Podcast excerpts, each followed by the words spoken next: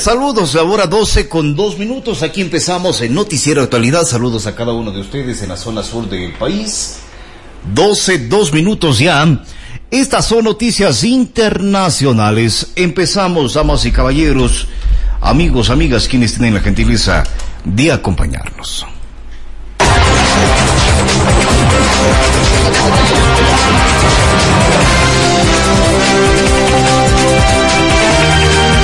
Atención, empezamos con noticias internacionales. Emiratos Árabes Unidos lanzará un vehículo espacial para explorar un asteroide. Atención, 200 venezolanos vuelven a su país tras ataque a compatriotas en Chile. Alrededor de 457 mil venezolanos se han instalado en Chile, el cuarto receptor de migrantes de dicha nacionalidad. Atención guardaespaldas de Hugo Chávez rechaza su extradición a Estados Unidos y niega blanqueo. Aseguró que se fue de Venezuela en el año 2013 a la República Dominicana tras recibir amenazas de muerte en su país. En otro tema, Daniel Ortega inicia su campaña presidencial llamando terroristas a los obispos de Nicaragua. Acusó a los obispos católicos que le dieron un ultimátum y dijo que su caso es similar a lo que pasó a Hugo Chávez Frías de Venezuela. La hora 12 con 5, 12 5 minutos más informaciones internacionales. Fosas comunes en Panamá para los migrantes que no lograron cruzar la selva. En la provincia panameña de Darién, un cementerio improvisado es el destino final de más de una docena de migrantes que intentó en vano llegar a Estados Unidos. No hay placas ni familiares. La mayoría de los restos son enterrados sin identificar. Fueron encontrados en la densa selva que se extiende en la frontera entre Panamá y Colombia, una zona de condiciones extremas y llena de todo tipo de peligros. Mi señora estaba embarazada y yo fui para allá, yo pasé, yo pasé de la selva y de allá mi señora está, voltó en, la selva. Casi murió mi señora allá. Pasemos como cuatro días en la, en la selva, sin agua, sin comida, sin nada, porque todo lo que nos traímos estaba terminando. Pero a pesar de que la muerte acecha en el camino, los migrantes deciden atravesar Centroamérica. Para las autoridades panameñas es difícil verificar la identidad de los viajeros. No hay placas ni familiares durante el entierro, damas y caballeros. 12 con 6 Reino Unido desabastecido por la falta de combustible. Evelyn, en el sur de Londres, es una de las zonas más desfavorecidas de Inglaterra. Casi el 10% de los adultos no tienen trabajo. El Banco de Alimentos, que abre sus puertas dos veces por semana, es un alivio para muchos. Lloyd Price es jubilado y viene aquí con regularidad. Dice que comparte lo poco que tiene con la familia que vive al lado. Los tiempos son muy duros ahora para todos. Estábamos hablando fuera. La gente dice que cada día lo pasa peor. Si no fuera por el banco de alimentos, mucha gente no se imagina lo que habría pasado. 12, 7 minutos, 12, 7 minutos, más informaciones. El Papa Francisco expresa su dolor por las víctimas de abusos sexuales, esto en Francia. Dijo que su pensamiento está ante todo ante las víctimas con gran dolor por sus heridas y agradecimiento por su valentina denuncia. Atención, fundador de Iglesia Evangélica Australiana niega haber encubierto abusos sexuales a menores. Brian Houston, pastor de la iglesia de Hillsong Church, está acusado de no notificar abusos sexuales cometidos por su padre al enterarse de ellos en el año de 1999. En otro tema, presidente de Filipinas afirma que prepara su defensa ante la Corte Penal Internacional cuando se retire en el año 2022. Me prepararé para mi defensa ante la comisión, así declaró el presidente Rodrigo Duterte. Más información Nobel de Física para los sistemas físicos complejos y los estudios del clima. Atención, en otro tema, el consultor político Jaime Durán Barba, ecuatoriano a propósito, con dos firmas offshore en los Pandora Papers, las empresas Woolman Limited y Harmony, se registraron en las Islas Vírgenes Británicas. La hora 12 con 8 minutos, atención, ex ejecutiva de Facebook denunció a la red social ante el Senado de Estados Unidos en Norteamérica. El pasado 6 de enero, una turba de partidarios de Donald Trump irrumpió en el Capitolio de Estados Unidos. Facebook condenó el ataque, pero uno de sus científicos de datos señaló que los algoritmos utilizados por la compañía jugaron un papel muy importante en el evento. Se trata de Frances Hogan, la ex jefa de producto, quien dejó la compañía debido a los resultados de su investigación, afirmando que algunos de los algoritmos magnifican el odio y la desinformación. Facebook gana más dinero cuando se consume más contenido. La gente disfruta participando en cosas que consiguen una reacción emocional. Cuanto más rabia se les expone, más interactúan y consumen. Según la denunciante, Facebook modificó los algoritmos antes de las elecciones de Estados Unidos para hacerlos más seguros, pero los reinició después de la votación, ignorando los sistemas de seguridad. Los datos que publicó muestran que la empresa ha construido un sistema que exime a los usuarios verificados de sus reglas. Facebook ha demostrado una y otra vez que prefiere el beneficio a la seguridad. Según la investigación interna que Hogan filtró, Instagram tiene efectos peligrosos en los adolescentes. Más del 13% dice que la red social los hace pensar más en el suicidio y el 17% señala que empeora los trastornos alimenticios. Facebook alega que ha utilizado la mejor tecnología para frenar el odio que circula en línea. Antes de entrevistar a Frances Hogan en el programa estadounidense 60 Minutos, el vicepresidente de Asuntos Globales y 12, 10 minutos, 12 con 10, así están las cosas, estimados amigos. Ejecutiva de Facebook denunció a la red social ante el Senado de Estados Unidos en Norteamérica. Ahora, hablemos de igual forma, estimados amigos, sobre el informe de Red Mundial de Vigilancia que detalla que el 14% del coral desapareció entre el 2009 y el 2018 por tres factores. Este informe fue publicado por la Red Mundial de Vigilancia de los Arrecifes Coralinos. Sobre los oh, famosos, estimados amigos, Pandora Papers, ahora ya no es el Panama Papers, ahora es el Pandora Papers, donde políticos latinoamericanos, entre aquellos ecuatorianos, eh, están vinculados. ¿Cuál es la reacción ante el escándalo de los Pandora Papers, damas y caballeros? 11 exmandatarios del continente latinoamericano. Todos son parte de casi 12 millones de documentos que dio a conocer el Consorcio Internacional de Periodistas y que salpica a la República Argentina, porque esta nación figura en el tercer lugar del listado de beneficiarios finales que crearon empresas en paraísos fiscales. En total se ven 2.551 argentinos que en su mayoría optó por generar compañías en las Islas Vírgenes Británicas, aunque otros eligieron a Bélice para emplazar estos polémicos emprendimientos. Allí figura el caso del hermano menor del ex jefe de Estado Mauricio Macri. Hablamos de Mariano Macri, quien en 2016 constituyó una compañía con una inversión inicial de 100 mil dólares en acciones para realizar un negocio que según confirma su entorno a través de allegados era de índole personal, no vinculado a la herencia de la familia y que nunca llegó a concretarse. Este último dato sería la excusa por la cual Mariano Macri no declaró esta empresa extranjera ante la Administración Tributaria en Buenos Aires. La hora 12 con 12 minutos, así está el mundo, estimados amigos, el mundo está de esa forma. Ahora, Piñera, otra vez es señalado por evasión de impuestos, el derechista Piñera. Uno de los líderes más controvertidos de América Latina, Sebastián Piñera, se enfrenta a otra crisis tras salir a la luz un negocio particularmente lucrativo de su empresa familiar. Al parecer, en 2010, la familia del presidente de Chile vendió acciones de un proyecto de minas de cobre con un alto impacto medioambiental. El comprador, Carlos Alberto Delano, un empresario chileno y amigo íntimo de Piñera. El proyecto se vendió por más de 130 millones de euros, Periodistas de investigación chilenos han revelado que la mayor parte del dinero acabó en empresas propiedad de Piñera en las Islas Vírgenes Británicas, un conocido paraíso fiscal. La hora 12 con 12, momento para compartir informaciones en el ámbito nacional. Conozcamos qué pasa en el país. Adelante. El Ecuador en minutos. Con las noticias nacionales.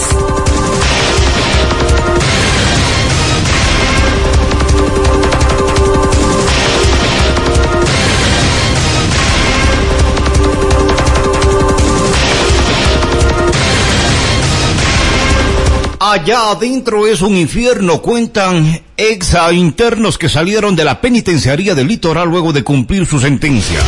Un grupo de 30 personas salió de dicho reclusorio la noche del día lunes 4 de octubre, en medio de la alegría de sus familiares.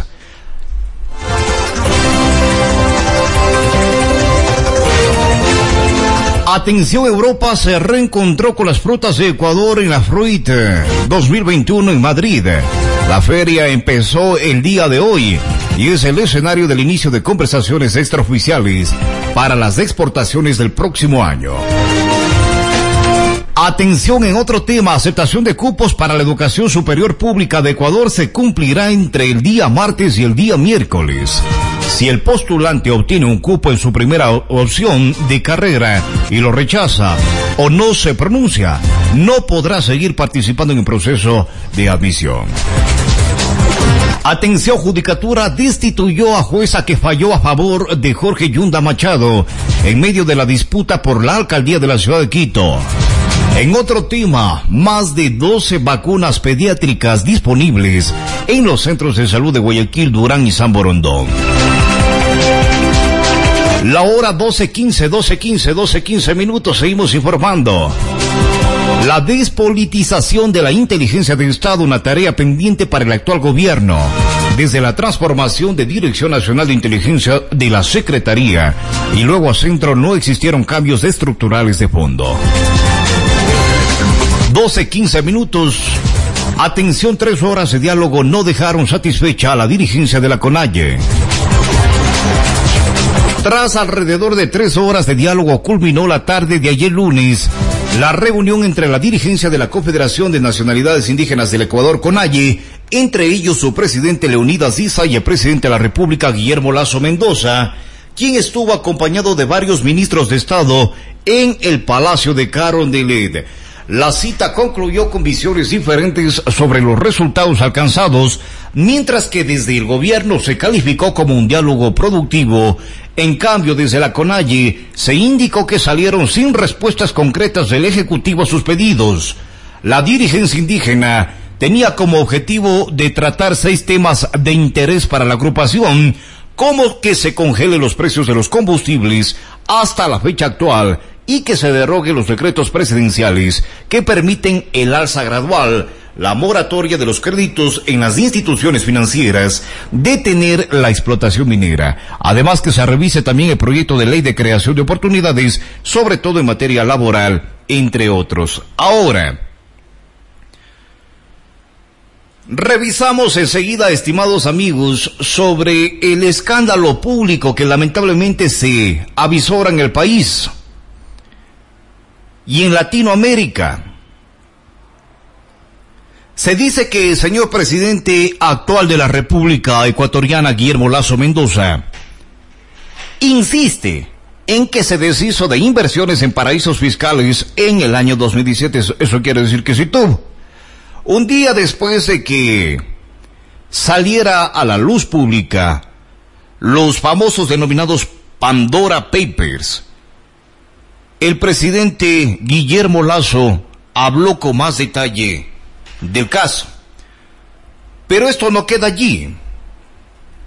La Asamblea Nacional de eh, Ecuador ha hecho referencia, damas y caballeros, que desde la Comisión de Fiscalización se investigará los famosos Pandora Papers. La Comisión de Control Político pidió información al presidente de la República, Guillermo Lazo Mendoza, quien es nombrado en la investigación. Pero también el consultor político Jaime Durán Barba tendría dos firmas offshore en los Pandora Papers. Consultores políticos, estrella cuya fama trasciende el Ecuador con altos y bajos a lo largo de su carrera. Jaime Durán Barba, con 73 años de edad, y Santiago Nieto Montoya, 55 años, aparecen con dos empresas en Islas Británicas que mantuvieron actividades en Suiza y también Estados Unidos, según los archivos Pandora Papers, la última filtración del consorcio de periodistas de investigación en la que participa aunque desde hace más de una década se habían radicado en Argentina, asesorando al presidente Mauricio Macri desde sus inicios como jefe de gobierno de la ciudad de Buenos Aires en el año 2007, nunca dejaron de participar en la política ecuatoriana. En el año 2014 colaboraron con el presidente Mauricio Rodas en su exitoso camino hacia la alcaldía y para la misma función, pero el candidato que era el favorito llegó en tercer lugar. Sobre este escándalo, damas y caballeros, cito la fuente primeramente, es DW en español, donde se dice en la nota informativa a través de este medio internacional que el presidente de Ecuador, uno de los señalados en los Pandora Papers, propuso recientemente un impuesto especial a los más ricos.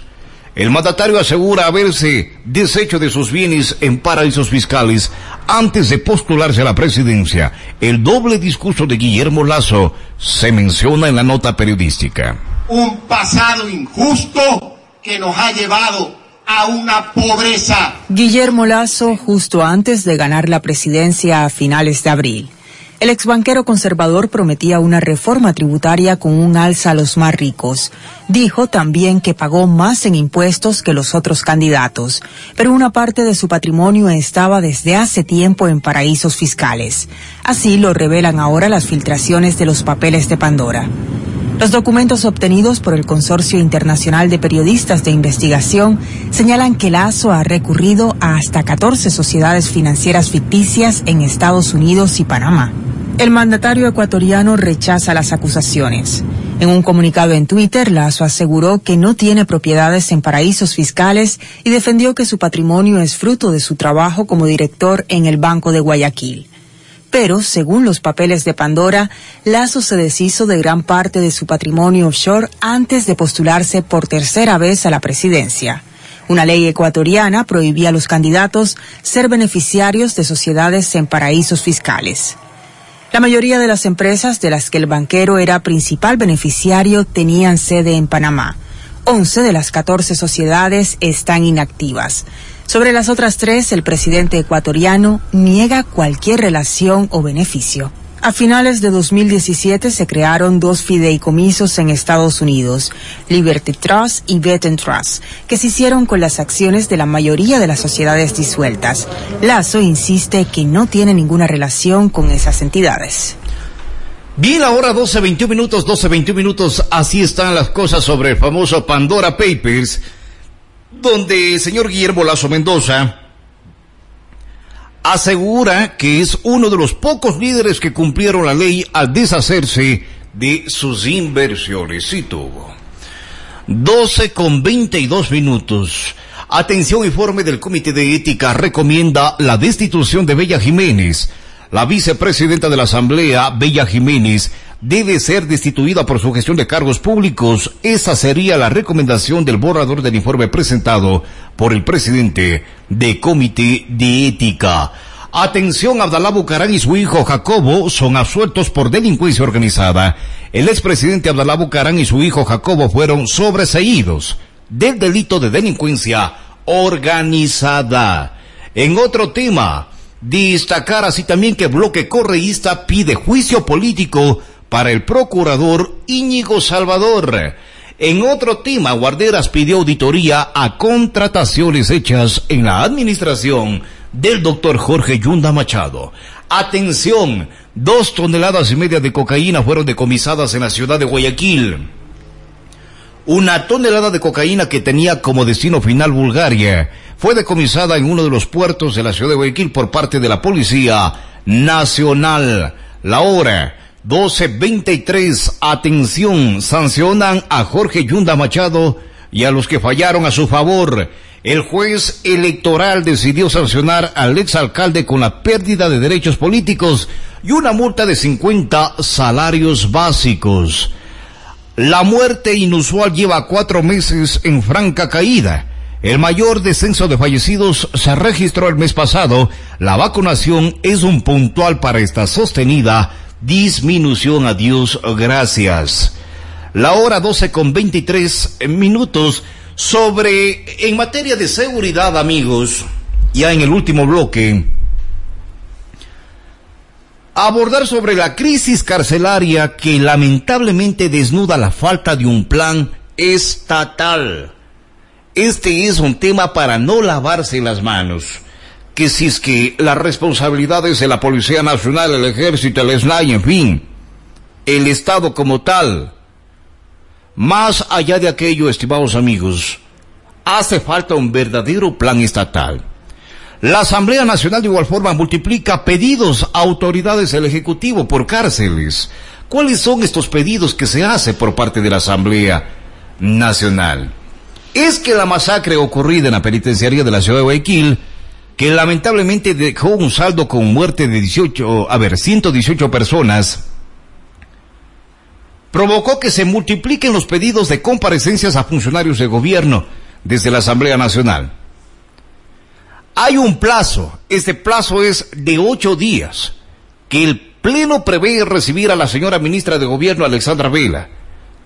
De igual forma, se le ha hecho la convocatoria al director de Servicio Nacional de Atención Integral de Personas Privadas de Libertad y de Adolescentes Infractores a la comandante general de policía Tania Varela. También es convocado el jefe de Comando Conjunto de las Fuerzas Armadas Jorge Cabrera. ¿Para qué? Para que los funcionarios rindan cuenta sobre la seguridad ciudadana a escala nacional y no únicamente sobre el sistema carcelario del país o el sistema nacional de rehabilitación. Esta moción que fue presentada por parte de Pachacuti y que provocó un intenso debate por más de dos horas, estimados amigos, donde el asambleísta de la provincia del Cañar, el doctor Joel Abad Verdugo, de Pachacuti, señaló que la señora ministra de Gobierno tiene que responder porque es una responsabilidad del Estado y ella está al frente del organismo, damas y caballeros.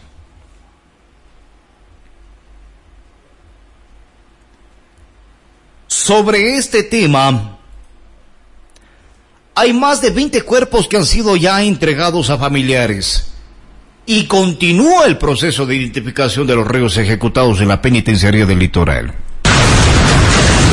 Continúa el proceso de identificación de los reos ejecutados en la penitenciaría del litoral. Los familiares de los internos asesinados exigen celeridad en la entrega de los cadáveres.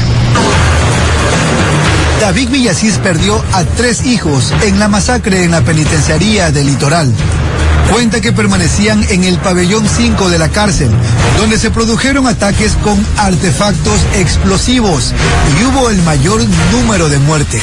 la verdad el caso es duro lo que está pasando y mi esposa sufre de, azúcar y está pasando, mire, imagínense, voy a sacar dos más. Ayer se me desmayó, le dio duro con uno. Ahora imagínense los dos que voy llevando más. Al hombre le quedó solo un hijo con vida, quien también permanece en el mismo reclusorio. Pide se le permita salir lo más pronto posible. Tengo un hijo en el pabellón 9 y él sale el 4 de octubre. Apenas unos días falta el señor Guillermo Lazo, no me arranque, ayude. Quisiera que más que sea un hijo me dejara. Aproximadamente 200 personas acudieron al laboratorio de criminalística durante la mañana y tarde de este jueves. La mayoría había recibido información desde el recinto carcelario de que sus seres queridos habían fallecido. ¿Quién está buscando usted? Yo estoy buscando a mi sobrino. Inocentemente me lo metieron a la cárcel. Luego de que bloquearan la circulación vehicular por varios minutos, la policía les permitió el ingreso a la morgue de grupos de 10. 12, 28 minutos, más de 20 cuerpos han sido entregados, estimados amigos, a familiares. El eh, tema que estremece, estimados amigos, que eh, lamentablemente, lamentablemente, estimados amigos, hombre perdió a tres hijos en la masacre de la penitenciaría. Perdió de sus cuatro hijos a los tres. Aquí viene a la mente una vez más, de la mano del Señor un hombre joven caminaba, como dice Rubén Blades. cabizbajo, arrepentido.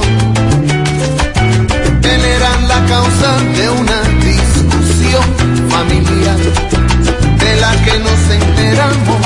al oír al Señor Aunque tú seas un ladrón y aunque no tienes razón, yo tengo la obligación de socorrerte.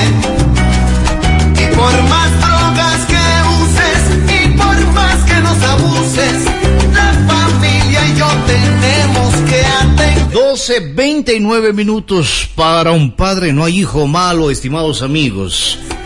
Para un padre, el hijo es hijo, es amor, es cariño, ¿no?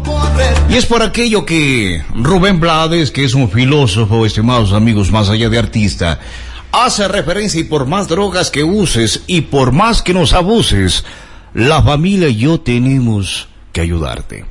La hora 12 con 30, este tema no queda allí. Este es un problema social a nivel nacional.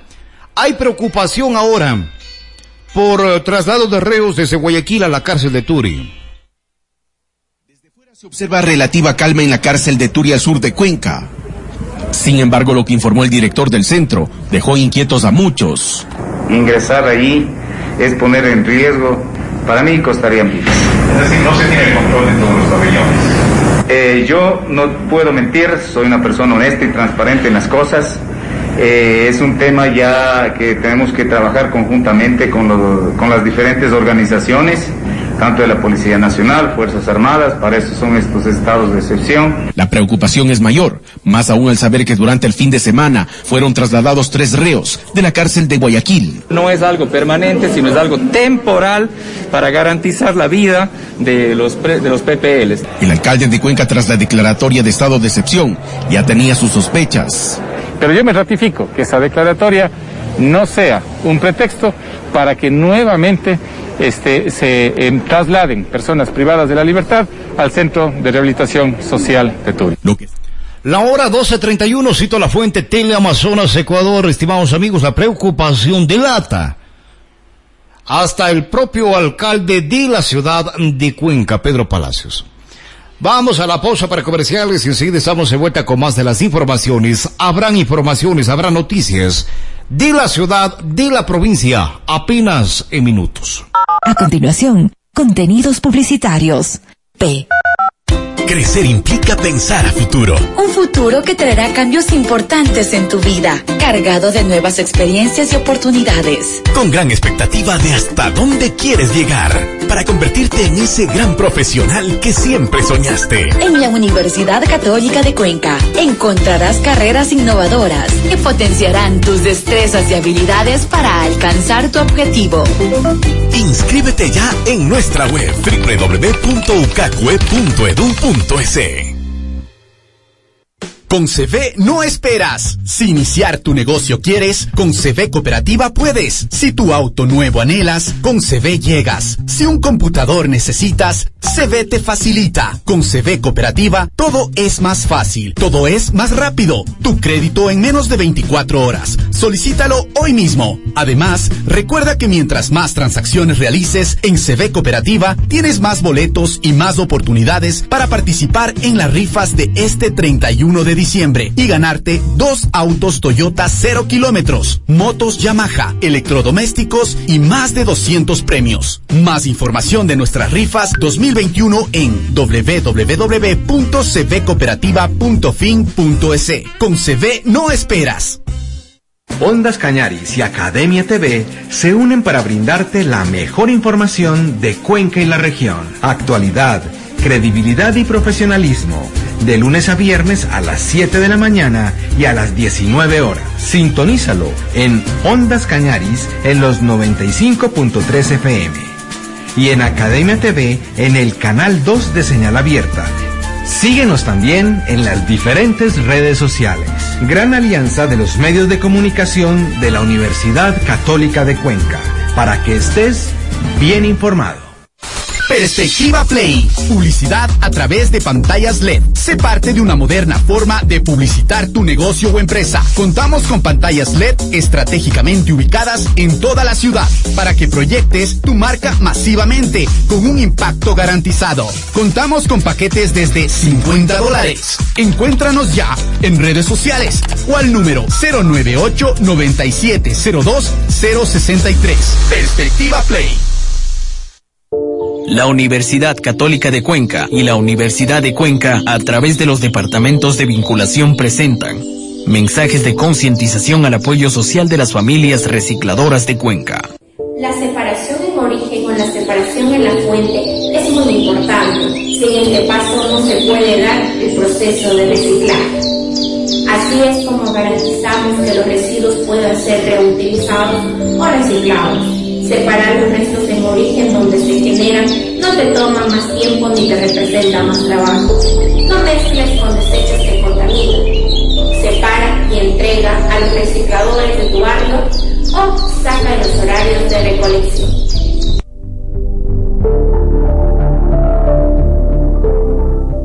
Actualiza tus competencias y adáptalas al mundo contemporáneo para enfrentar los desafíos del sector energético, solar y de medio ambiente.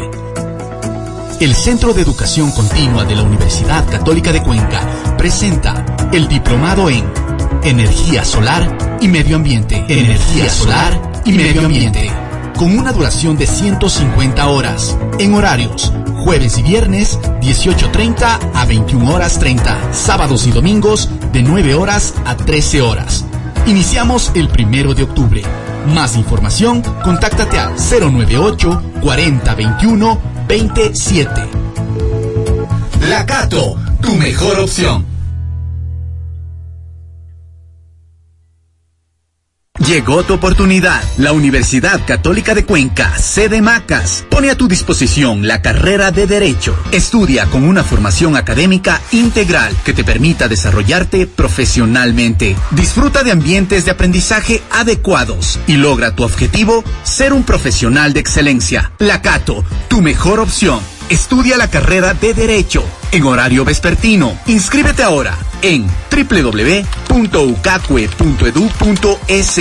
Para mayor información, comunícate al 093 9022 590. Lacato, tu mejor opción.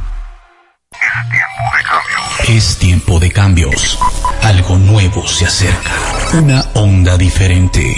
Ondas Cañaris, Radio Universitaria Católica. Espéralo.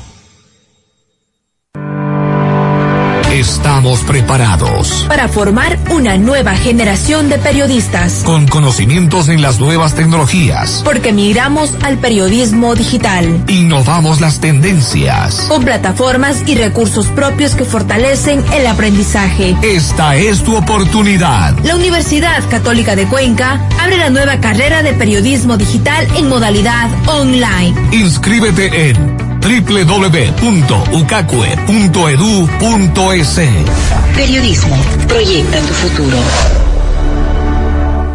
Crecer implica pensar a futuro. Un futuro que traerá cambios importantes en tu vida, cargado de nuevas experiencias y oportunidades. Con gran expectativa de hasta dónde quieres llegar, para convertirte en ese gran profesional que siempre soñaste. En la Universidad Católica de Cuenca encontrarás carreras innovadoras que potenciarán tus destrezas y habilidades para alcanzar tu objetivo. Inscríbete ya en nuestra web www.ucacue.edu.es.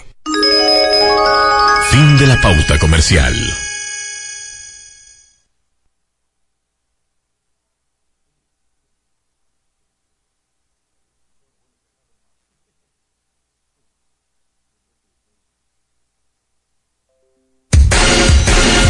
El austroecuatoriano. Bien informado. Con las noticias del momento.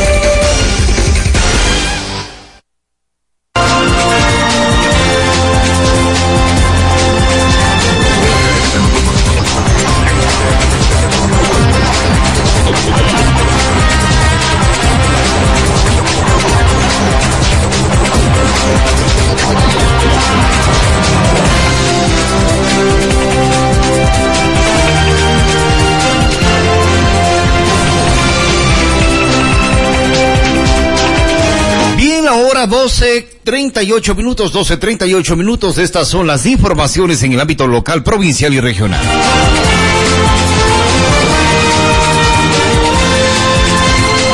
Atención, evento Ecobole grande y solidario a favor de la casa de acogida Niño Manuelito. Destacar que el Registro Civil de Azogues trabaja con nuevo sistema de agendamiento de turnos.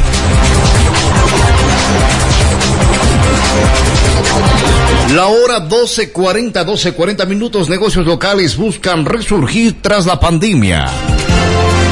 Con un festival se celebró el Día Internacional del Adulto Mayor, esto en Cañar.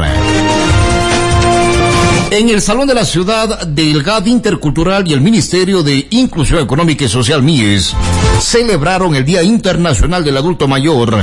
Este acontecimiento se celebró con varias actividades, entre las más destacadas, el conversatorio denominado Remembranzas de nuestros adultos mayores y la exposición fotográfica dentro de la mirada de un adulto mayor. La música y la danza también fueron parte de dicho evento. Así se recuerda, damas y caballeros, lo que un 14 de eh, diciembre de 1990, la Asamblea General de las Naciones Unidas a través de la Resolución 45 106 designó al 1 de octubre el Día Internacional de las Personas de Edad.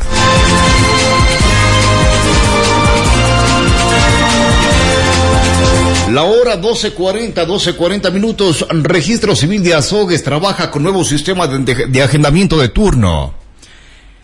El día de ayer, lunes 4 de octubre, la coordinadora zonal 6 de Registro Civil, Lilibet, de, a ver, Lisbeth de Berezueta, visitó la agencia de registro civil de Azogues con el objetivo de supervisar el inicio del nuevo sistema de agendamiento. 12.41 minutos. A ver, vamos con más de las informaciones.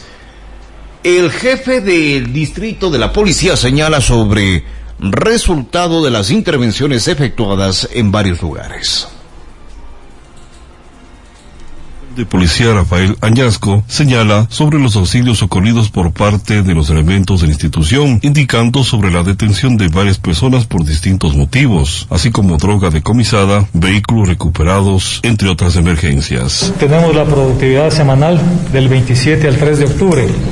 Como resultado, 2.435 operativos realizados a nivel de la subzona, de los cuales uno se realizó planes con Fuerzas Armadas y 16 con autoridades competentes.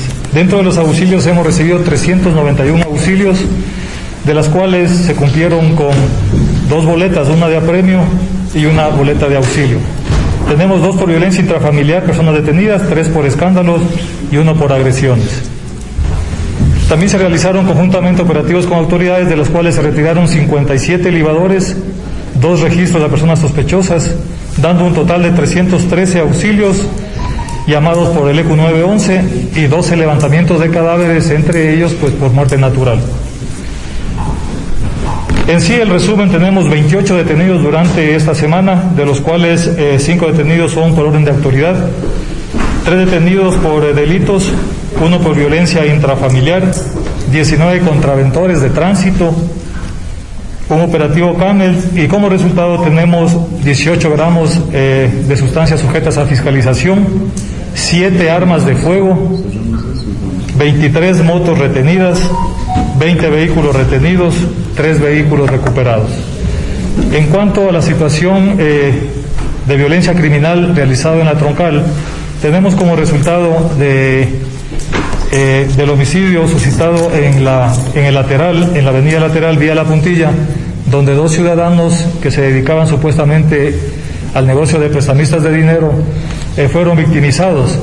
Entre ellos, pues eh, como resultado del operativo se tuvo una persona detenida, el arma de fuego con la que se cometió el delito, un arma pistola tipo Glock. Y de la situación del sector La Aventura, pues según las investigaciones, estas personas fueron victimizadas en el triunfo y por la lejanía y por la situación geográfica de este sector La Aventura, donde inclusive no existe ni señal de telefonía celular, eh, fueron eh, abandonados sus cuerpos en un barranco al interior de, de, sus vehículos. Estas personas también se dedicaban al negocio de prestamistas en el sector del triunfo con la fachada de venta de productos de primera necesidad como lo que es arroz, aceites, etcétera, ya que en su interior se encontraron recibos eh, de personas que supuestamente habían recibido estos dineros y estaban cobrando pues sus intereses. Eso es lo que cuanto se refiere al trabajo policial. Informativo Actualidad, reportó Patricio San Martín. La hora 12, 44 minutos, pilotos cañarenses retoman actividad en Deporte Tuerca, estimados amigos. La competencia automovilística del pasado fin de semana y que se llevó a cabo en la ciudad de Cuenca fue el espacio idóneo para que varios competidores oriundos de la localidad retornen a esta actividad luego de una para de aproximadamente dos años, producto de la pandemia del COVID-19. La hora 12.44 minutos, la prefectura rinde homenaje a Javier Loyola con obras en sus 236 años de parroquialización. La prefectura del Cañar firmó dos oh, eh, cartas compromiso por un millón doscientos ochenta y cuatro mil dólares, recursos destinados a obras de vialidad en diversas comunidades y a crianza de animales menores. Esto en el marco de la sesión solemne de Javier Loyola por cumplirse 236 años de parroquialización el día domingo 3 de octubre del año en curso. En materia de vialidad, el gobierno provincial del Cañar realiza la estabilización de suelo, cemento y carpeta asfáltica en una longitud de 5.7 kilómetros en la vía del puente de Ayancay, Escuela Zumbahuayco, puente de Ayancay, Junta de Agua de Ayancay y en la vía autopista Romiurco, parte alta. Esta obra tendrá una inversión de 1.266.000 dólares. La administración y supervisión del cumplimiento de la presente carta compromiso estará a cargo del prefecto de la provincia del Cañar o su delegado o delegada. También se firmó la carta compromiso para la crianza de animales menores, pollos, en la comunidad de eh, Corozapal, donde se beneficiarían 25 familias y se invertirá cuatro mil dólares en Subahuayco para 26 familias y se invertirá 9.500 dólares. Y Juan Pablo II, donde se beneficiarían 30 familias con una inversión de 4.560 dólares, dando un total de inversión de 18.060 dólares. La prefectura del Cañar a lo largo de estos dos años ha venido realizando el cambio de la matriz vial. La hora 12.46 minutos, 12.46. Moradores de la parroquia Luis Cordero del Cantón Azogues, lamentablemente, fueron testigos de cómo se perdió una vivienda en medio de las llamas. Al respecto, estimados amigos de Nota Informativa, Adrián. El teniente Paul Calle, del Cuerpo de Bomberos de Azogues, informó a nuestro medio de comunicación que la madrugada de este lunes 4 de octubre, a eso de las 3 horas, se produjo un incendio en una vivienda en la comunidad de Vivilcay, de la parroquia Luis Cordero, de la ciudad de Azogues. Ventajosamente, no hubo pérdidas humanas, pero sí pérdidas materiales. A las 3 horas con 25 minutos se recibió una llamada eh, del ECO 911 donde informaban sobre un incendio estructural en la parroquia Luis Cordero, en un sector denominado Vivincay. Eh, al lugar eh, acudieron dos tanqueros de, de, aquí de la institución. Los vehículos se movilizaron siete bomberos. Eh, ellos encontraron una vivienda de, o, o, lo que quedaba de una vivienda de bareque y madera. Eh, prácticamente se consumió en su totalidad. La casa había sido de dos pisos y habitaban dos personas de tercera edad y un, un joven. Eh, se pasó la información a gestión de riesgos a través del ECO 911 para coordinar algún tipo de ayuda. Lamentablemente, como les dije hace un momento, eh, la vivienda se consumió en su totalidad. Eh, se pudo rescatar dos cilindros de GLP en, aparentemente en buen estado y uno en, ya con señales de de haber sufrido deformaciones a causa del calor. Afortunadamente no explotó, lo que hubiera causado daño tal vez a, a personas o a los mismos compañeros de, del cuerpo de bomberos. ¿Cuál es el estado de las personas? El momento que los compañeros llegaron no estaban ellos en el interior.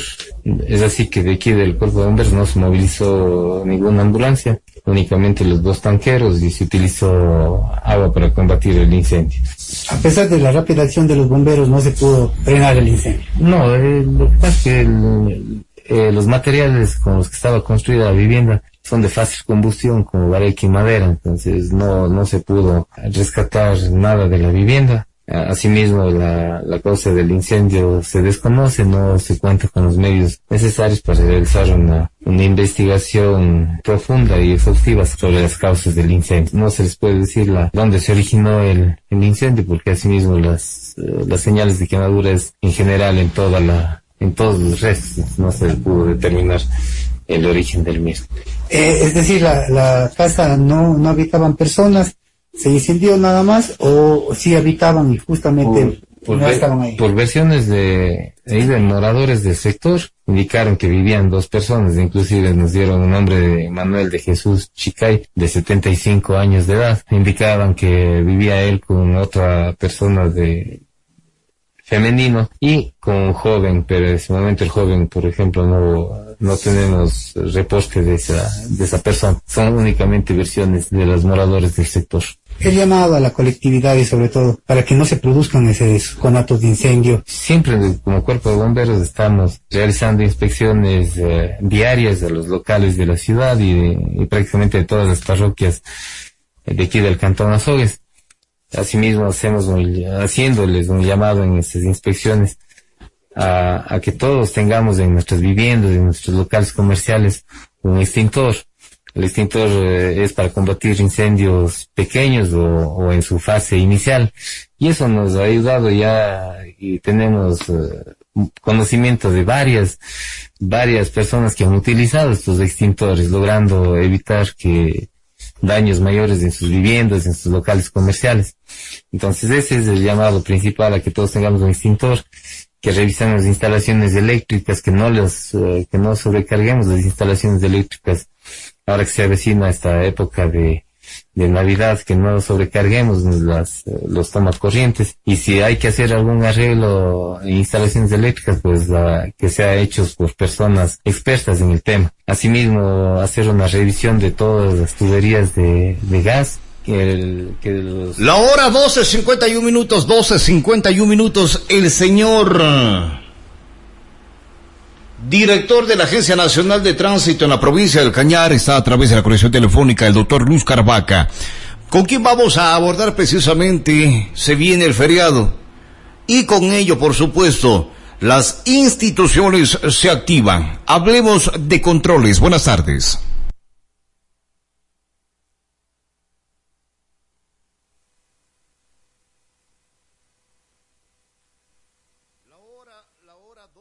La hora 12.51 minutos. Buenas tardes.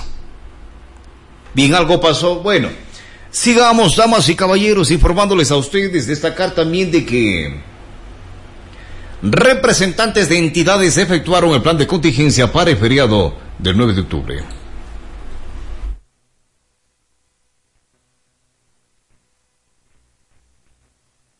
Varias instituciones participaron en la gobernación del Cañar de la reunión prevista para la realización de varios operativos debido al feriado por las festividades de Guayaquil de este próximo fin de semana. Así lo señala Wilfrido Rivera, gobernador del Cañar. Hemos mantenido una importante reunión de trabajo con diferentes instituciones para afinar el plan de los planes operativos y de contingencia para el feriado del 9 de octubre, en donde, en donde tuvimos la presencia de representantes del Cuerpo de Bomberos, del Ministerio de Salud Pública, del Sistema Nacional de Gestión de Riesgos, del Ministerio de Transporte y Obras Públicas, de la Policía Nacional, de las Fuerzas Armadas, de la Intendencia, de la Agencia Nacional de Tránsito, del ECO 911, del Ministerio de Turismo, de la Cruz Roja y del Instituto Ecuatoriano de Seguridad Social.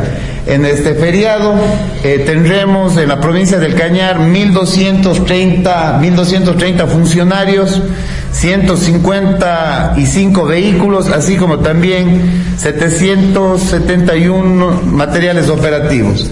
Eh, dentro de, de esto se encuentra obviamente lo que va a ser el, el control de carreteras, el control de alcoholemia, de libadores, el tema de atención en salud, el tema de emergencias y, y definitivamente, como les decía a, a- a quienes nos acompañaron, pues aspiramos que el próximo lunes tengamos su devaluación positiva de todas estas actividades. El gobernador señala sobre las muertes violentas que se siguen registrando en estos días y cómo el gobierno tratará de reducirlas en este último feriado. Bueno, como usted conoce, eh, lamentablemente tenemos algunas eh, la troncal básicamente presenta muchos problemas de seguridad. En ese sentido, comentarle que dos de las muertes violentas que usted anota y que fueron registradas en la parroquia Aventura del Cantón Cañar, eh, sabemos que el, cometimiento de, de, este acto de delincuencia no se lo realizó ahí, sino más bien se, simplemente se lo abandonaron los cuerpos ahí. Como les hemos dicho, nosotros en algunos temas tenemos ya importantes avances de inteligencia. De hecho, nos hemos juntado con el coronel Rafael Añasco, que es el jefe de la subzona Cañar, y obviamente no se los puede ventilar de manera pública, pero ya existen detenidos e incluso ya tenemos indicios de quienes pueden estar atrás de estas muertes violentas. Sin embargo, por obvias razones, este tema se lo maneja con mucha, con mucha prudencia y no se pueden dar mayores, mayores datos porque eso podrían entorpecer las investigaciones, pero estamos trabajando en ello. Informativo Actualidad, reportó Patricio San Martín. La hora 12.55 minutos, los procesos son privados, sí señor, pero lamentablemente estos eventos que vienen pasando son públicos. 12 con 55 minutos, Dios permita, cese pronto la violencia, no únicamente en nuestra provincia, sino a nivel de país. 12 con 55. Ahora sí, el doctor Luis Carvaca, el director provincial de la Agencia Nacional de Tránsito a través de la conexión telefónica, se viene el feriado 9 de octubre y para el efecto, la Agencia Nacional de Tránsito, la NT, refuerza, ah, o reforzarán operativos en las ah, terminales terrestres. Muy buenas tardes, estimado Juan Pablo. Muchas gracias la oportunidad de saludar a la ciudadanía del Cantón Azogues y la provincia del Cañar. Efectivamente, nosotros como Agencia Nacional de Tránsito, ya mediante el memorándum de fecha 24 de septiembre, eh, se nos previene y se nos solicita los respectivos eh, operativos de control coordinados eh, para coordinarse aquí en la provincia del Cañar, por lo que el día 29 del mes de septiembre pasado, conjuntamente con el teniente Darío Toapanta, jefe provincial de tránsito del Cañar subrogante y esta dirección de, tránsito del Cañar, hemos coordinado los operativos a realizarse por el feriado del 9 de octubre que estarán, eh, se realizarán el día jueves 7, viernes 8, sábado 9 y domingo 10 en lo que a nuestras competencias, competencias se refiere, estaremos nosotros en las terminales terrestres del de, eh, Cantón Azogues y del Cantón Cañar, en las cuales se va a hacer los siguientes, las siguientes revisiones, que es las tarifas autorizadas, eh, la revisión de kits de seguridad, la revisión de licencias de conducir y matrícula de los vehículos, certificados de revisión vehicular técnica o visual, la verificación de parámetros mínimos de seguridad mediante la inspección ocular y revisión de protocolos de, de bioseguridad que serán regidos por esta agencia, ¿no? Y vamos a estar en territorio, más los que se nos solicite por parte de Policía Nacional o el Ministerio de Gobierno. Pero en lo que a nuestras competencias se refiere, ya el cronograma está establecido desde el jueves 7 hasta hasta el domingo 10 en las terminales de horas bien distintas. Obviamente eh, serán sorpresa a la hora que estemos nosotros con nuestros funcionarios de la Agencia de Tránsito precautelando el bienestar colectivo ciudadano en lo que a nuestras competencias se refiere y en lo que a bienestar de la sociedad. Eh, ¿Cuántas brigadas participan ustedes como Agencia Nacional de Tránsito a nivel de provincia? Nosotros tenemos cinco brigadas que se van a estar eh, trasladando. Nuestro numérico es un poco más reducido, pero conjuntamente con Policía Nacional y la coordinación que se efectuó justamente este día lunes en horas de la mañana en la gobernación del Cañar. Eh, tenemos también la participación de, de lo que es el Ministerio de Gobierno, ¿no? Claro. En este caso, ¿ustedes igual forma harán algún tipo de control en materia de bioseguridad o no? Sí, efectivamente, es uno de los puntos, ¿no? Ya que si es muy cierto y es conocido por la sociedad, eh, por toda la, la sociedad, de que el COE nacional dispuso ya el 100% de aforo. Entonces nosotros vamos a poner en énfasis mucho en lo que tanto para los usuarios como para los conductores de las operadoras de transporte mantener los kits de bioseguridad. Muy aparte de lo que cada uno de los ciudadanos debe tener su suyo personal, también las unidades de transporte deben tener uno colectivo. Bien, la hora 12.58 minutos. ¿Qué pasa? ¿Qué sucede con... Uh, a ver, aquí está el mensaje. ¿Hasta cuándo podemos uh, co eh, transitar con la licencia caducada? Es un mensaje de, de, de texto que nos envían. Eh, ¿Para cuándo están dando los turnos, eh, señor director? Sí, Vea, como es conocido, existe una resolución que se encuentran prorrogadas las licencias hasta el 31 de diciembre del presente año, todas las licencias que, se, que estén caducadas.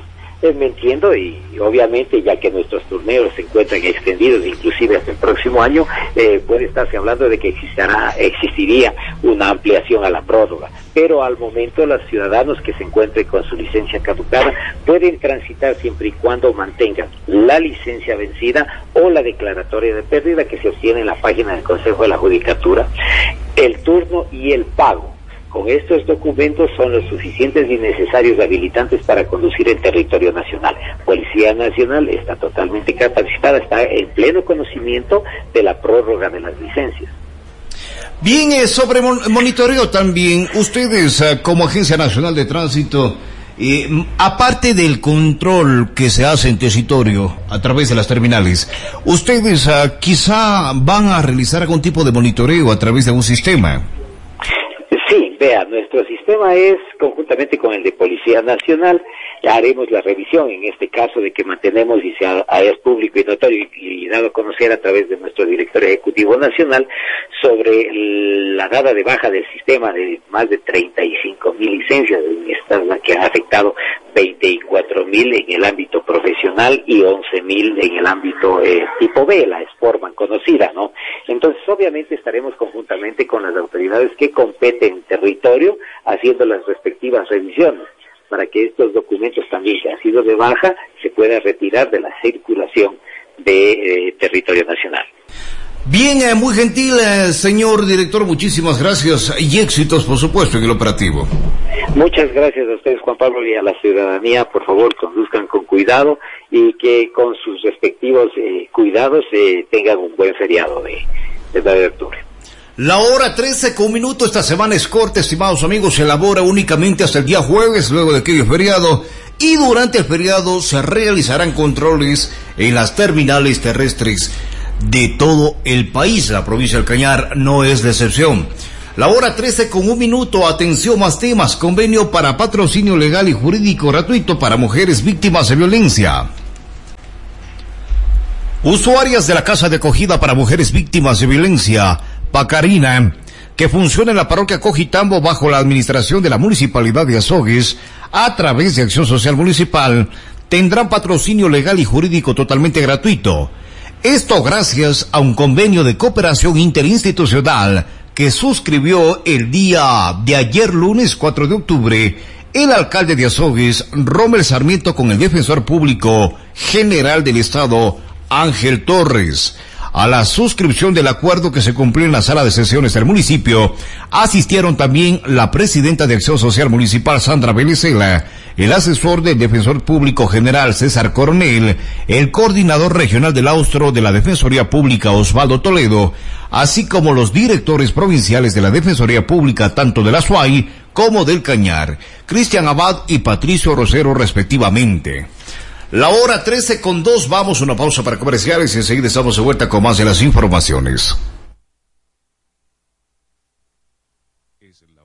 Sí, dos minutos.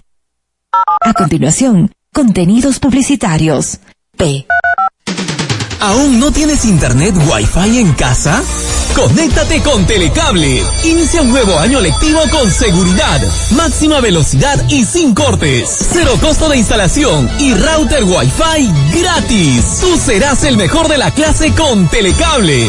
Adquiere tu plan de internet desde 40 megas a tan solo 19.99 y aprovecha de la super promoción. Televisión 85 canales, 40 en HD, más internet. Telecable en Azogues, Bolívar 837 y General Enríquez. Teléfono 2248-120. Telecable. Fibra óptica, tu mejor opción. Síguenos en Facebook e Instagram como Telecable.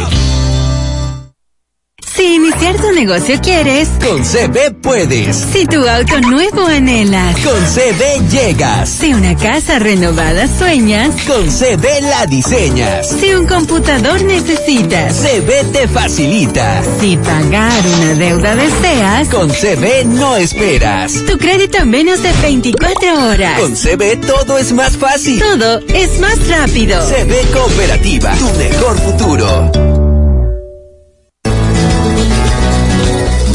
El agua es vida, no la desperdicies. Cuidemos las vertientes, sembrando plantas nativas, protegiendo los pajonales y evitando la presencia de ganado en las fuentes hídricas.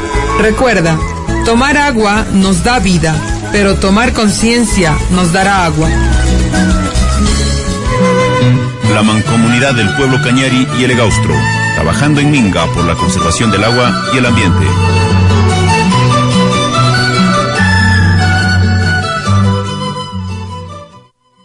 Crecer implica pensar a futuro. Un futuro que traerá cambios importantes en tu vida, cargado de nuevas experiencias y oportunidades. Con gran expectativa de hasta dónde quieres llegar, para convertirte en ese gran profesional que siempre soñaste. En la Universidad Católica de Cuenca encontrarás carreras innovadoras que potenciarán tus destrezas y habilidades para alcanzar tu objetivo.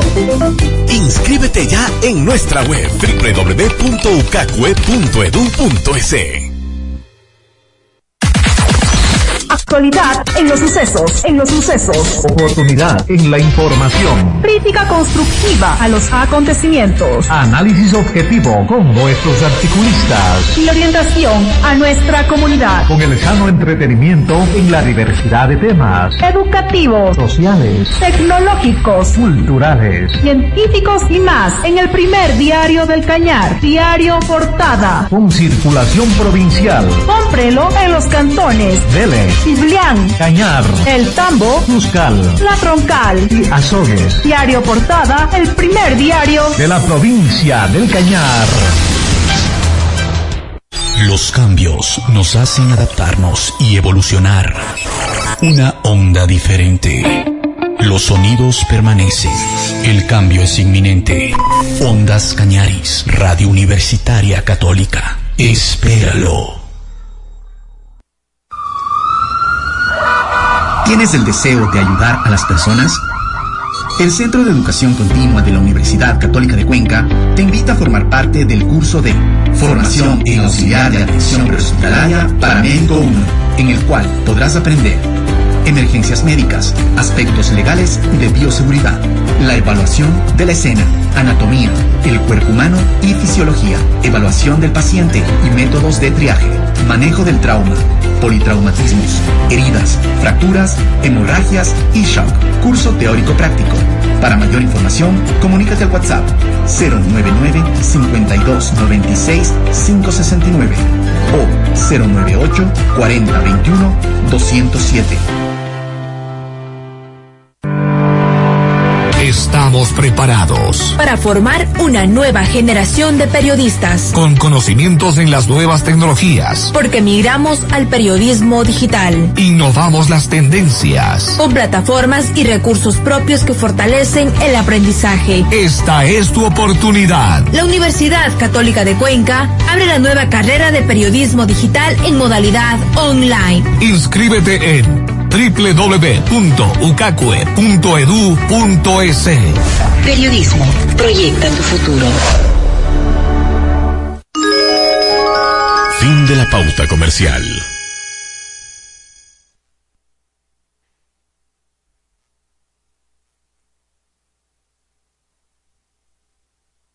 Actualidad en noticias, siempre con la verdad.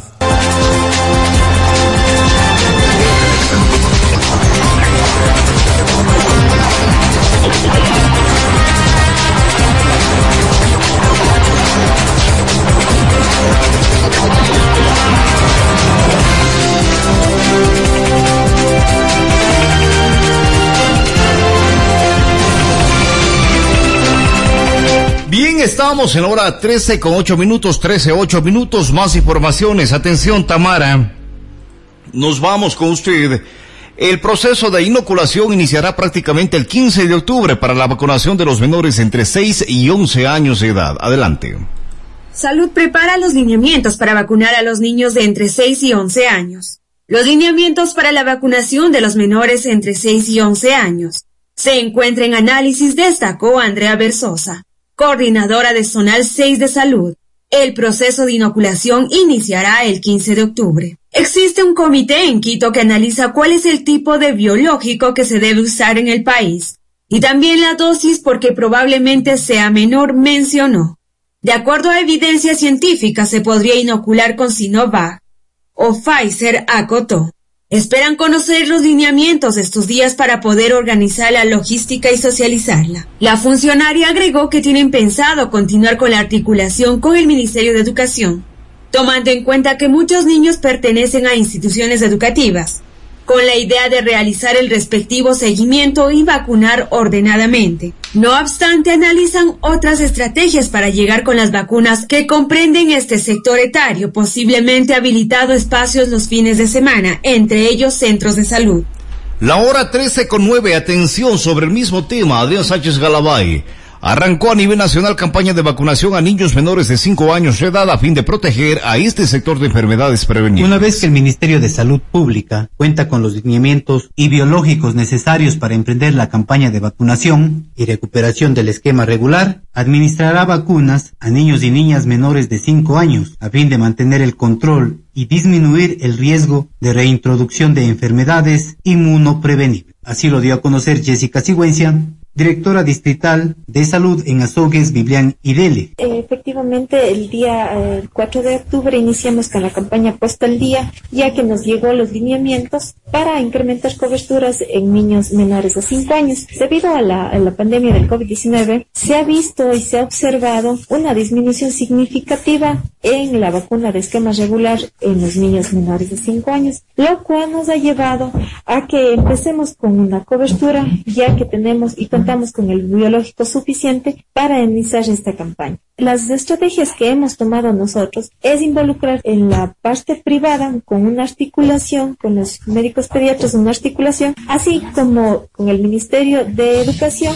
y el MIES para tener una ubicación exacta y sobre todo para conocer los niños que tenemos pendiente el esquema de vacunación, lo cual lo vamos a ir realizando en nuestras unidades de establecimientos de salud en las 28 unidades. Y además de eso empezaremos una campaña puesta a puesta o brigada que hará que los niños no tengan la necesidad de salir a los establecimientos, sino más bien tener la ayuda de tener la vacuna a las puertas de sus domicilios para empezar ya a incrementar y sobre todo tener a los niños con esquema completo. ¿Con qué biológicos cuentan para esta campaña de vacunación? Tenemos las vacunas de la difteria, tétano y tosferina, así como tenemos el sarampión, parantiditis y rubiola. También tenemos la, la vacuna de la hepatitis pediátrica. Contamos con todas las vacunas y podemos realizar esta brigada que se va a establecer hasta el mes de octubre, con la idea de que para noviembre ya todos los niños tengan un esquema completo de vacuna. ¿Tienen un catastro de los niños que se van vacunando y los que se quedan? Tenemos, eh, tenemos la información de los niños que no tienen el esquema completo y tenemos también la información de los niños que no han acudido por lo, por lo mismo. Hemos iniciado la, la, la intención de la brigada acudiendo a los domicilios para conocer por qué no han acudido y en ese mismo instante vacunar. ¿Cuántos brigadistas están distribuidos? Está, tenemos las 20, en nuestras 28 unidades van a, a realizar este tipo de, de, actividades. A más de eso, iniciaremos también las brigadas que les va a llevar a lugares con más concurrencia. Entonces, nuestras unidades tendrán, eh, se conocerá dónde son las, las, eh, los, estos lugares para acudir ahí con una brigada móvil. Paulatinamente, porque acordémonos que estamos saliendo de una campaña de vacuna, vacunación masiva, que fue la campaña contra el COVID-19. ¿Cuáles son las zonas más vulnerables de los niños que no recibieron las vacunas? Y asimismo envíe su mensaje para que se vacunen durante estas brigadas. En las zonas más preocupantes en las que más vamos a focalizarnos es en la parte rural. Es por eso que vamos a llamar a las 28 unidades, tanto ubicadas en la parte urbana como en la parte rural, para que hagan todo tipo de actividades puesta a puesta y en lugares concurridos. El mensaje que yo sí les pido a la ciudadanía es, por favor, eh, precaución en nuestros niños, eh, acudir a ese tipo de llamados para estas campañas y si es que por A o B circunstancias no cuentan con el carnet, nosotros podemos ayudarles con la información. Adrián Sánchez, Noticiero Actualidad. Bien, ahora 13, 12 minutos, atentos, más informaciones, destacar así también, damas y caballeros.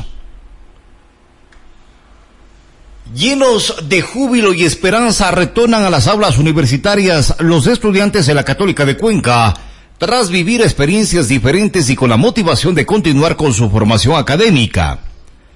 Con los protocolos de bioseguridad y el compromiso de cumplirlos estrictamente, quienes ingresan por primera vez a la universidad y quienes continúan con sus estudios realizaron diversas actividades de bienvenida en las carreras de la matriz, sedes y extensiones. El rector de la Universidad Enrique Pozo Cabrera en la inauguración destacó que los estudiantes son parte fundamental de la transformación y el cambio en beneficio de la colectividad. Bienvenidos a este ciclo académico y gracias por compartir con nosotros esta presencialidad, apuntó.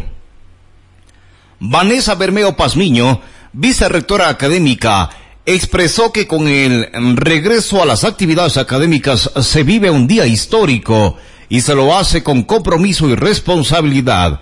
La decisión de reactivar las clases presenciales obedece a que el alma mater cumplió con la vacunación masiva de estudiantes docentes y administrativos que garanticen parte la seguridad en las aulas. La otra parte es el cuidado constante de la comunidad universitaria para que el ciclo transcurra sin inconvenientes en tanto que desde la jefatura administrativa por medio de la Unidad de Seguridad y Salud Ocupacional se realizó la distribución de mascarillas quirúrgicas y la jefatura de vinculación con la sociedad procedió a entregar alcohol y jabón líquido a los estudiantes.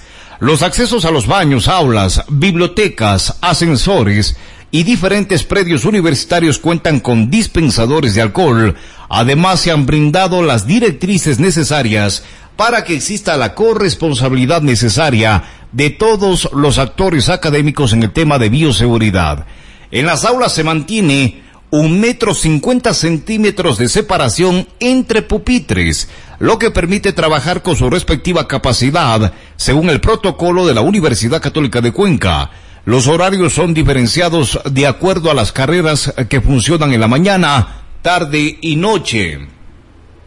Giovanni Quinde, responsable de la Unidad de Seguridad y Salud Ocupacional, indicó que se solicita a los alumnos el carnet de vacunación contra la COVID-19, respetando su decisión de recibir la inmunización. Por ello también se piden pruebas PCR. Para cerrar la jornada planificada en este primer día de encuentro y reencuentro universitario, a partir de las 18 horas con 30 minutos en la extensión San Pablo de la Troncal, se llevará a cabo en el Cato Dai, una cita de fraternidad que contará con la presencia de alrededor de 400 alumnos en las carreras de enfermería, administración de empresas, contabilidad de auditoría, agronomía, tecnologías de la información y derecho. En los accesos principales se han ubicado dispensadores de alcohol. La jornada será inaugurada por la vicerrectora académica y tendrá un tinte social para brindar la bienvenida a esta nueva aventura en las aulas universitarias. La hora 13 con 17 minutos. Atención.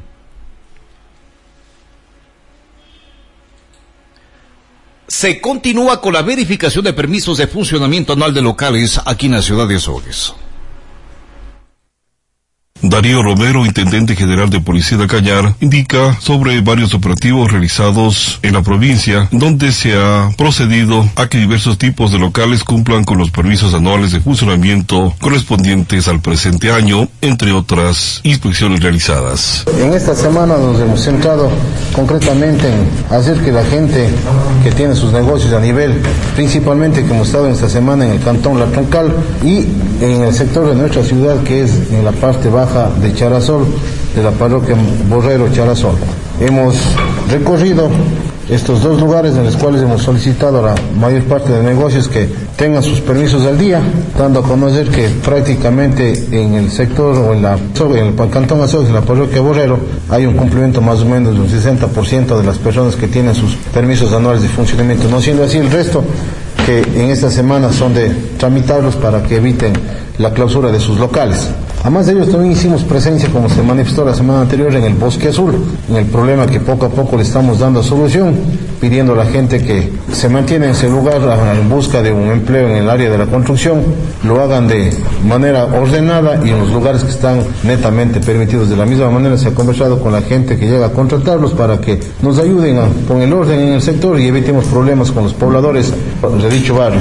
Nos trasladamos al evento que está autorizado por tres fechas, acabo la segunda fecha que es un campeonato de motocross, en la cual constatamos la realización del evento y la no presencia del público, porque como es de conocimiento, ese evento fue autorizado netamente que se lleve a cabo sin público, simplemente obvio con sus participantes. Luego de aquello, se coordinó con la policía judicial y se realizó una intervención en un restaurante que se presumía la presencia de personas con armas. Esto debido a que están dándose muertes violentas a nivel de toda la provincia, netamente en los cantones que se han especificado, pero netamente en toda la provincia, entonces se están dando de manera preventiva, controlando ese tipo de situaciones y precautelando la integridad de las personas a nivel del cantón y la provincia en ese sentido.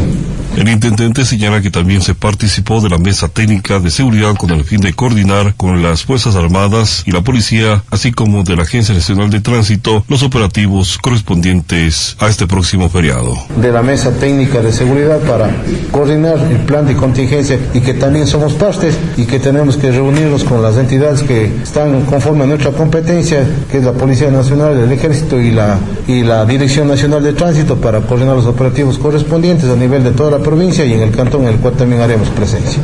Informativo Actualidad, reportó Patricio San Martín.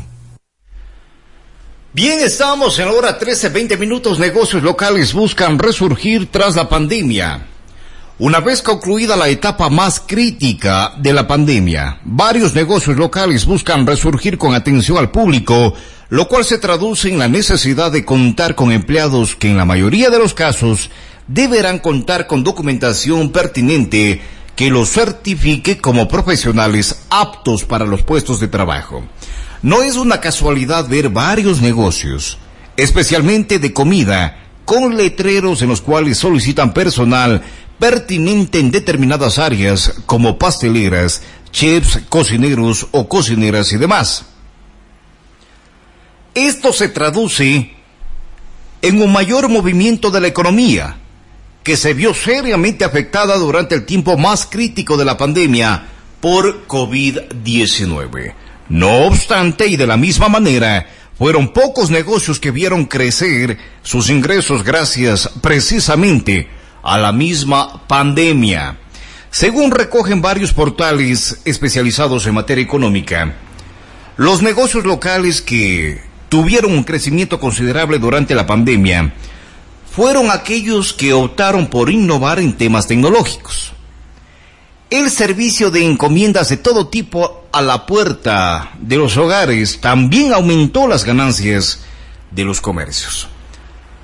Por lo que varios profesionales anteriormente empleados optaron por aprovechar los conocimientos adquiridos antes de la pandemia para abrir sus propios negocios por otra parte, también negocios tradicionales y que no optaron por esta actualización en las ventas vieron afectados sus ingresos, razón por la cual actualmente se encuentran buscando resurgir en un mundo en que definitivamente no es el mismo antes de la crisis sanitaria.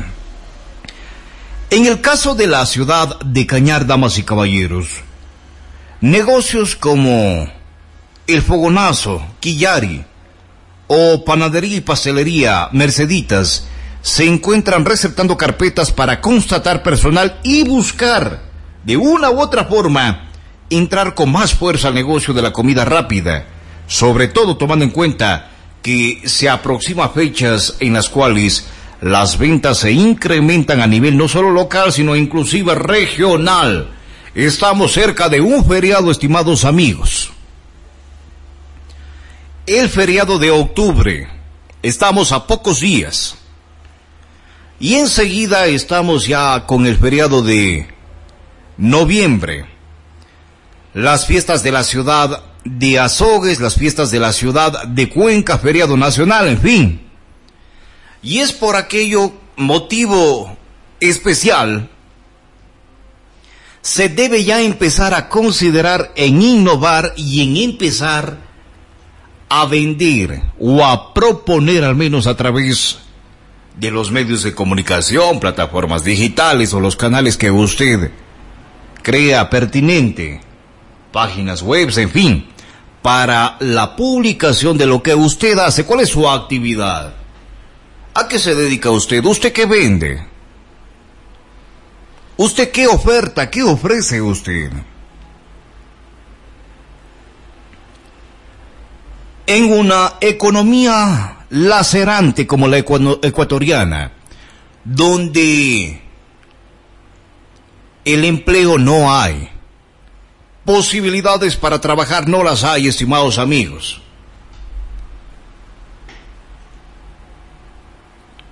Las fuentes necesarias no las tenemos los ecuatorianos. Con todo esto lo que la gran mayoría e incluso damas y caballeros profesionales de las diferentes áreas y ramas han optado por emprender. Tenemos, estimados amigos, en esta ciudad, y qué bien, qué bien, el no quedarse de brazos cruzados. Tenemos abogados trabajando en el servicio delivery.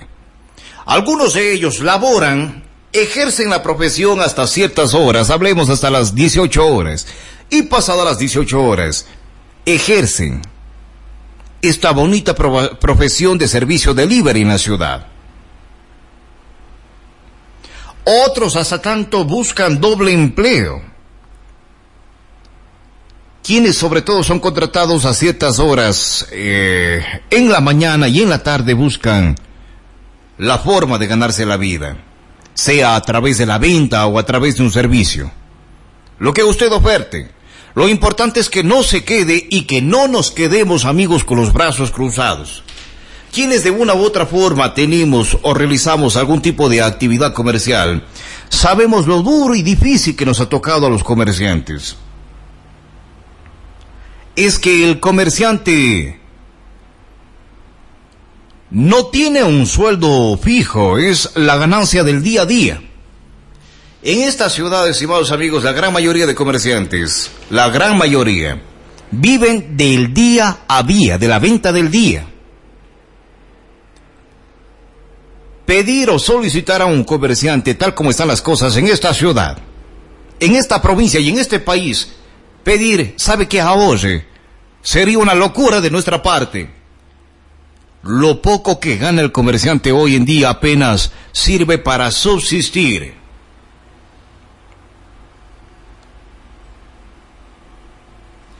Desde varios meses atrás venimos escuchando el tema de reactivación económica y es un año que venimos escuchando este tema.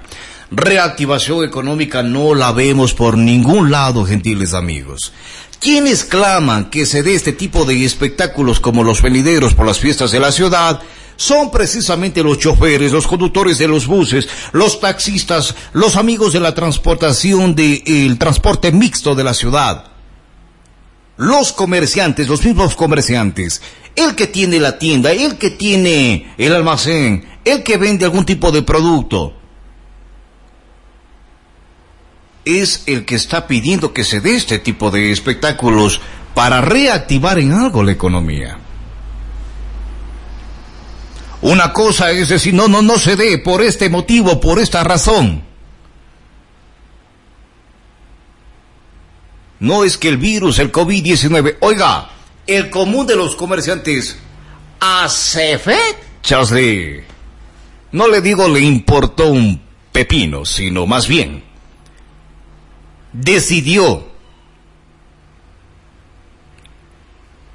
con miedo, pero de forma frondosa, salir a trabajar. es que no hay el mensualito que tiene comúnmente un empleado, estimados amigos, en una institución, una empresa pública o privada. El comerciante, como decimos, vive del día a día.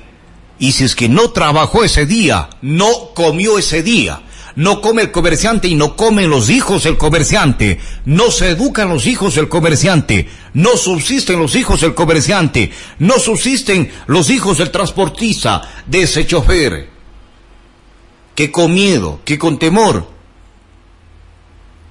pero está ejerciendo actividad, está laborando, está trabajando, está sirviendo. Gentiles amigos, la naturaleza del ser humano como tal es el temor, es el miedo. Somos seres humanos y los seres humanos, todo el cuerpo del ser humano en general, está compuesto de, de nervios. Sin embargo, hemos tenido la osadía de enfrentar, estimados amigos, de una u otra forma, las vicisitudes de la vida Muchos de aquellos, muchos de los amigos que nos están escuchando en la ciudad, en la provincia, en la región, no perdieron a un familiar, sino perdieron a dos o a tres familiares. Y a los dos o tres días, con lágrimas en los ojos, con llanto de dolor y tristeza, han tenido ya que salir a trabajar. Y con el miedo de enfermar, con el miedo de infectar en casa. Es menester y necesaria una reactivación económica urgente. Reactivación económica que no nos van a dar, estimados amigos, las élites del país o las entidades o instituciones, tanto públicas o privadas. Reactivación económica que se dará por parte de los propios ciudadanos de cada uno de los cantones de esta provincia como que ya es hasta hostigoso y cansino observar tantas publicaciones en las plataformas digitales sobre difusión y promoción de ciertos productos y venga la foto. Ya no. Ahora, deje la foto al lado, vaya y compre. Muchos de quienes pregonan reactivación económica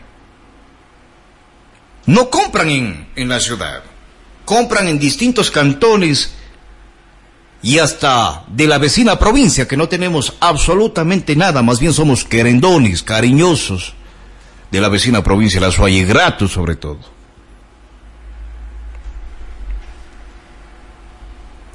Sin embargo, creemos de que los cañarenses los habitantes de Azogues, de Biblián, de Dele, de Cañare, Tambo, Suscala, Troncal, de cada uno de los cantones, nos vemos en la obligación de apoyarnos entre nosotros, damas y caballeros, sin deslegitimar lógicamente a otros lares, a otras provincias. Pero es menester de que la actividad comercial, se empieza a dinamizar con nuestra propia gente. Solo el pueblo salva al pueblo. Hoy en día la emergencia es global, la emergencia sanitaria. Este problema de salud pública es mundial. Estamos ya con el virus más de un año.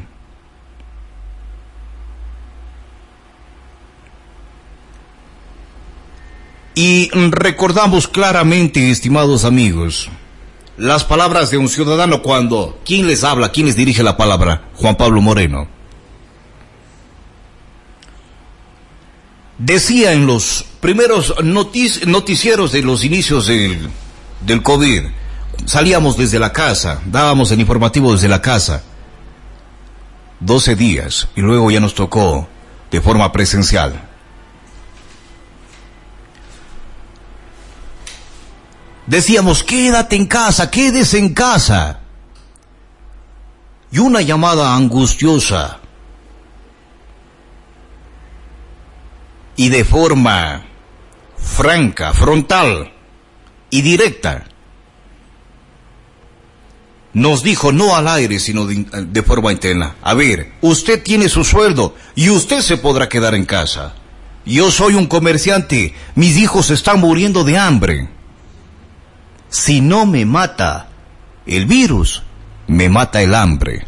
Fueron las palabras de un comerciante. Así es que, estimados azogueños, estimados cañarenses, es momento de empezar a activar la economía de cada uno de los cantones. Dejemos tanta verborrea, tanta palabra, ese exceso de palabras, porque a veces somos labiosos, somos latosos, digamos, como utilicemos esta palabra coloquial. Somos latosos, somos labiosos. Y pregonamos por doquier